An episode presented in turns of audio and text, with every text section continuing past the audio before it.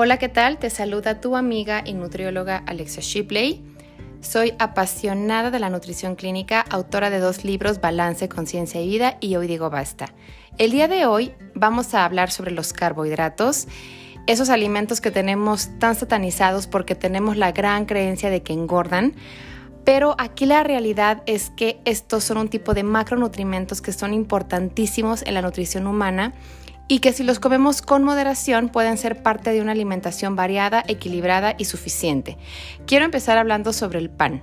Cuando hablo de pan me refiero a hamburguesas, hot dogs, pizzas, pero aquí es importante tomar en cuenta que no es el pan el que te engorda, es cómo lo comes y cuánto comes. Yo como nutrióloga a mis pacientes generalmente les recomiendo entre una, dos, tres rebanadas máximo de pan a la semana. Y aquí mi recomendación es que cuando vayan a comprar pan, siempre se fijen en la información nutrimental. Hay que voltear el empaque y no solamente hay que dejarnos llevar porque diga que tiene fibra, que tiene centeno, que tiene granos, que tiene avena, que tiene nueces, almendras, no sé. Hay que leer información nutrimental y hay que checarnos que no tenga más de 8 ingredientes. Hay que fijarnos que no tenga jarabe de maíz de alta fructosa, que es un tipo de endulzante que está ligado con problemas metabólicos como dislipidemias, obesidad y diabetes. Es importante revisar que el pan tampoco tenga colorantes, conservadores o ningún tipo de aceites vegetales, que son los ingredientes que más agregan en un pan ultra procesado. Y el gran ejemplo aquí es que nos pongamos a pensar cuánto te dura en tu alacena. A ver, vas a comprar un pan para hamburguesas un pan para hot dogs o un pan para preparar sándwiches. Y te puedes dar cuenta que al mes o al mes y medio apenas le sale un honguito. Esto es el claro ejemplo de la gran cantidad de conservadores que el pan tiene. Ahora, mi recomendación es de que cuando comas pan, vayas a la panadería o vayas a algún establecimiento de pan, pidas que te lo rebanen. Ya ahorita ya venden pan de ajonjolí, ya venden de centeno, integral, con avena. Trata de comprar ese pan para que le des un plus a tu salud. Este pan solamente tiene agua, tiene levadura, tiene harina, tiene sal y ya. Y el claro ejemplo de que no tiene conservadores es que en tu alacena te dura solamente 3 o 5 días. Este es el mejor pan que puedes comer. Si vas a prepararte un sándwich en casa, agarra dos rebanadas de pan artesanal, le puedes poner un poco de aguacate, jitomate, lechuga, cebolla morada y es una mejor alternativa a prepararte un sándwich con un pan ultraprocesado que tiene jarabe de alta fructosa, que tiene azúcar, que tiene dextrosas, maltodextrina, sucralosa, colorantes, conservadores y puede tener hasta 50 ingredientes en el empaque. Y te puedo asegurar que muchos de estos ingredientes ni siquiera los conoces. Entonces imagínate el impacto tan negativo que tiene a tu salud. El pan no está prohibido, solamente hay que saber comerlo con moderación y de la mejor calidad. Ahora, vamos a hablar de la tortilla, otro tipo de carbohidrato. La tortilla puede ser parte de tu dieta diaria, es un alimento excelente en calcio, en potasio, en fibra y en proteína. No es lo mismo comerte una tortilla de harina que tiene manteca, que tiene maltodextrinas, que tiene dextrosas, harina de papa, almidones, a comerte una harina de maíz que solamente tiene maíz y agua y sal.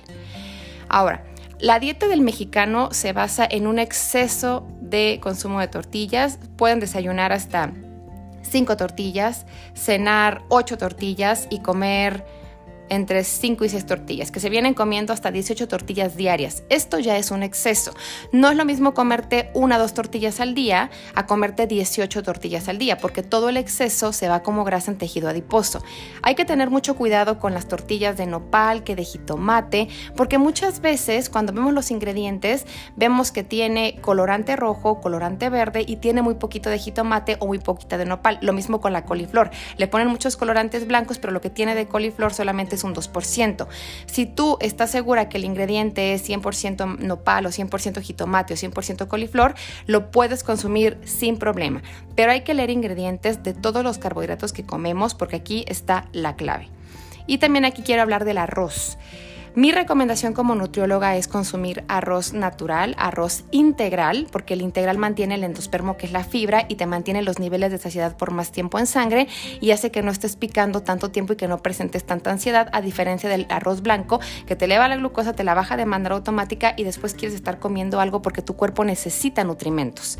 Entonces, cuando compres arroz, trata de que sea arroz integral y la clave aquí es de que te fijes en el ingrediente. Voy a comprar arroz integral, que diga arroz integral. Ya, no compres un arroz precocido que tiene maltodextrinas, que tiene glutamato monosódico, que tiene aceites vegetales, que tiene conservadores. Ese es el arroz que no queremos llevar a nuestra cocina. Hay muchos tipos de arroz integral o hasta quinoas que prometen tener en el empaque eh, fibras adicionadas, em, minerales, Em, no sé, muchísimas cosas, pero cuando tú ves la información nutrimental te das cuenta que tiene muchísimas cosas. Aquí la clave es de que, a ver, compras quinoa, compras couscous, compras arroz, compras arroz salvaje. Fíjate que solamente diga o arroz o quinoa o arroz salvaje, nada más. Esta es la clave. Lo mismo con la avena. Cuando compremos avena hay que fijarnos que solamente diga hojuela de avena. Ya ahorita hay muchísimas marcas que te ofrecen una avena en sobrecito que trae que fresa, que trae plátano, que trae nuez, que trae canela, que trae manzana y cuando tú ves la información nutrimental te das cuenta que tiene azúcar como primer ingrediente, que tiene dextrosas, maltodextrinas, no tiene ni siquiera fresa o manzana, tiene saborizantes, sabor eh, fresa o sabor manzana o sabor canela o dice que tiene chocolate y tiene azúcar. Entonces, esto es un exceso para nuestra salud. Hay que leer, por, favor, eh, la información nutrimental de todo lo que llevamos a nuestra cocina, porque si tú llevas a tu cocina un arroz cargado de colorantes, una avena cargada de azúcar, un pan ultra procesado, tortillas de harina, amaranto con azúcar, tarde que temprano lo vas a comer. En cambio, si en tu cocina tienes alimentos de calidad, alimentos reales, alimentos que te van a nutrir, cuando tú tengas un antojo, o tengas realmente hambre física, ya vas a tener al alcance colaciones o alimentos saludables. Los carbohidratos no están prohibidos. No hay que tenerles miedo, pero sí hay que tenerles respeto. Hay que encontrar un balance. Si vas a comer arroz, amaranto, quinoa, avena, la porción adecuada es media taza cocida, dependiendo de los requerimientos energéticos que debes de consumir al día. Pero a ver, no es lo mismo comerte un plato de avena con leche, con azúcar, con miel, con coco, con plátano, con crema de almendra, con chocolate, a comerte un platito de avena en agua con un poquito de canela, con semillas de linaza y con un poco de moras azules. No va a ser lo mismo comerte una tortilla de maíz a comerte tres tortillas de harina o a comerte 18 tortillas de maíz en un día. Aquí lo que hace mucha diferencia es el balance. Yo creo que eh, los carbohidratos se pueden comer todos los días con moderación y siempre tratar de escoger la mejor versión.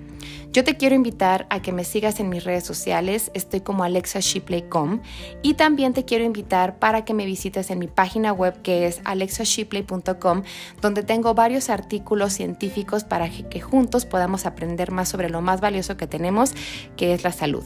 Cuídate mucho, no te olvides de incluir verduras verdes en tu dieta, toma agua, descansa, ayuna y recuerda que la mejor dieta es la no dieta.